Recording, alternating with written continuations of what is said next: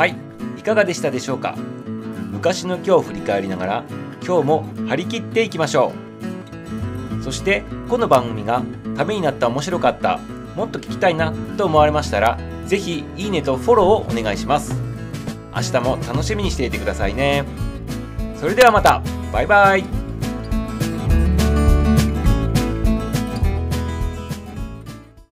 日は何の日？気になる日。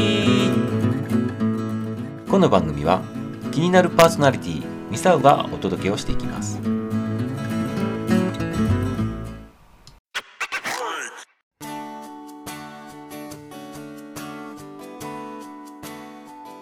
2021年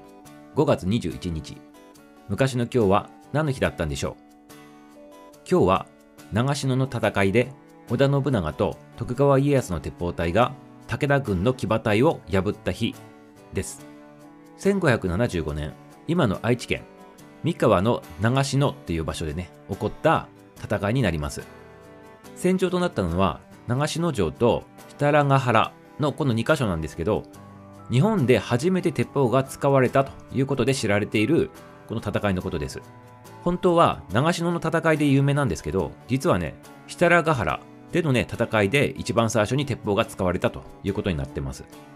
今日はこの長篠の戦い日本で一番最初に鉄砲が使われたというねそういう戦いについてのね歴史をちょっと振り返ってみたいなっていうふうに思います。学校のね社会ではこの長篠の戦いっていうのはねもう太字で書いてあってこれ絶対覚えないといけないっていうねそういった合戦だったんですけど今日はねちょっと面白い角度の方からこの戦いを見てみたいなというふうに思ってます。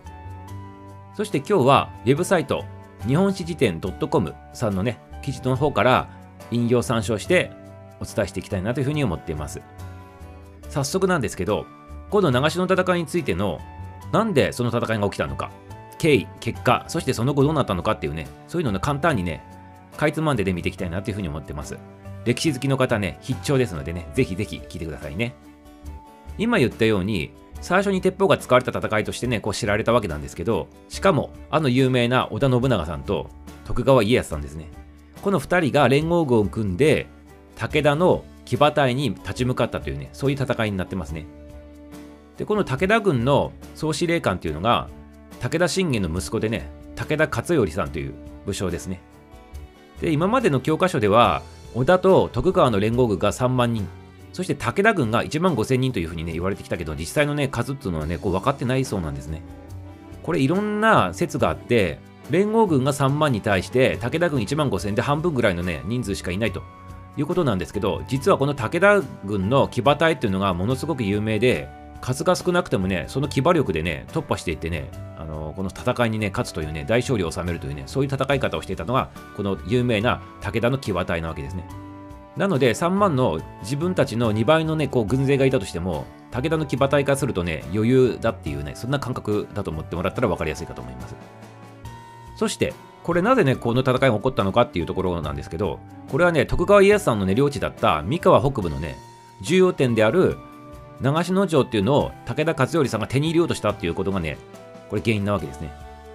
この当時、この武田軍っていうのがものすごい武力を持ってて、進軍してきてね、こう西側にね、こう占領してきてるわけですよ。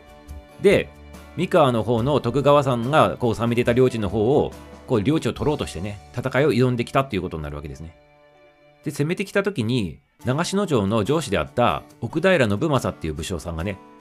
たった500名のね、兵でね、そのなんとか耐え抜いてお城を守って、その間にね、こう家康さんと信長さんが助けてくるのをこう待っていたということになりますね。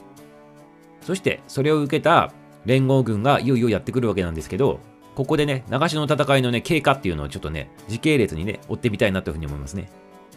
まず、織田徳川の連合軍が武田軍をね、迎え撃つ準備を始めるわけです。北に山がそびえてね、南に川が流れるというそういった地形で、そのため、連合軍は横からの、ね、敵の侵入を防ぐ対策として、柵やね、空堀、土の壁とかね、あとね、地面を削った人工のね、崖などをこう作っていたというふうにして、その武田の凄まじい騎馬隊をどう阻止するかっていうね、そういう作戦を練ってたわけです。そしてここに誘い込んでしまえば、もう連合軍たちが有利になるというふうなね、そういう戦略を立ててたわけですね。つまり自分たちの陣営のところにこう突っ込んできてもらうという、そういう戦略を取ったということになりますね。で、さらにね、抜け目のないね、織田信長さんが、決戦の前日に、この3万の本体とは別に4000のね、兵からなる、ね、機動部隊をね、密かにね、長篠城にね、こう送ってたという、そういう説があります。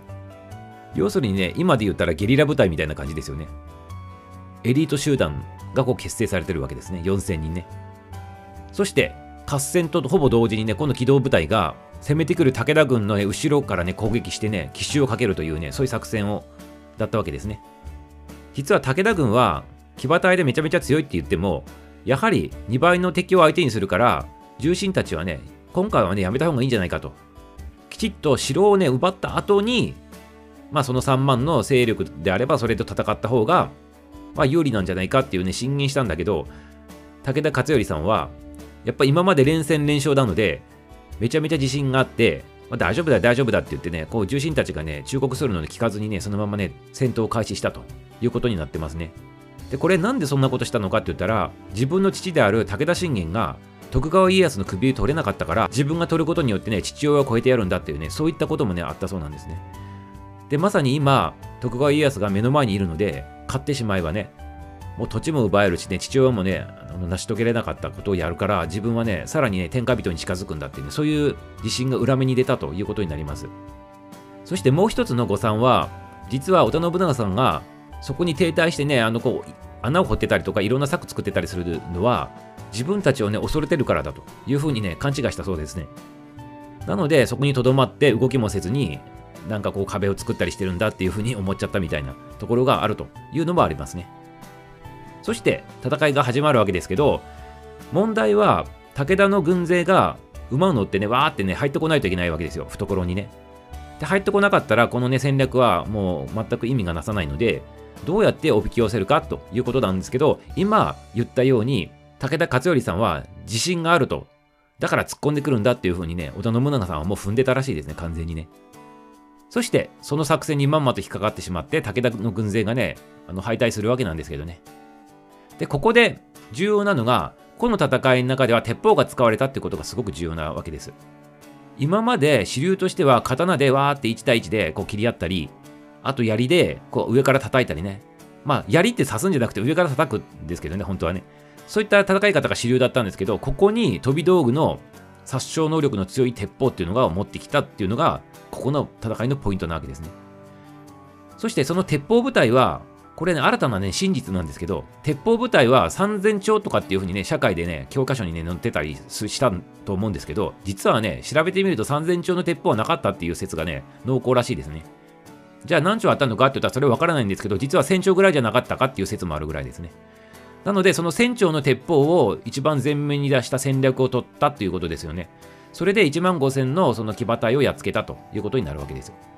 ただね、昔の鉄砲っていうのは、一発撃つと次の弾込めて、また次の弾発射するまで1分以上かかってるので、それを解消するために、こう並ばせてね、一発撃ったらまた一番後ろに並んで、また弾を込めて、順番順番にこうまた後ろに並んで、また後ろに並んでっていう風なやつを繰り返してたというね、そういった戦略を取ったっていうことで、このね、戦いもね、歴史に残ってるわけですね。まあ、新たなこの戦いの戦略を作ったっていうことでね、織田信長さんがね、すごいなっていうことになりますね。あとね、今言った騎馬隊の話ですけど、実はこの当時の馬っていうのは、皆さんが想像する暴れん坊将軍に出てくるようなあんな立派な馬とか、あと競馬場で走ってるようなあんな素晴らしいね、あの、大きい馬ではないということなんですよ。この当時の馬っていうのは、今で言うと、大型犬をちょっと大きくしたようなね、大きさがね、120センチぐらいから150センチぐらいのね、まあ、そういったポニータイプのね、馬に乗って、まあ、合戦してたわけなので、まあ、そういう馬に乗ってわーって騎馬で突っ込んできたとしてもね、はっきり言ってね、迫力がないですよね。なんか笑っちゃいますよね、イメージするとね。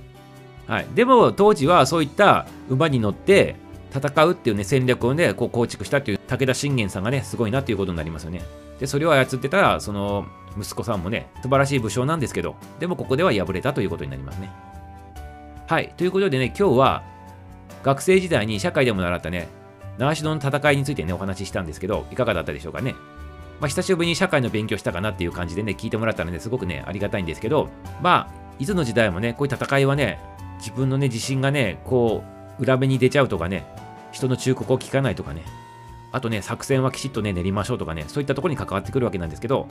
こういった歴史からね教訓にねして学んでいきたいなというふうに思いますね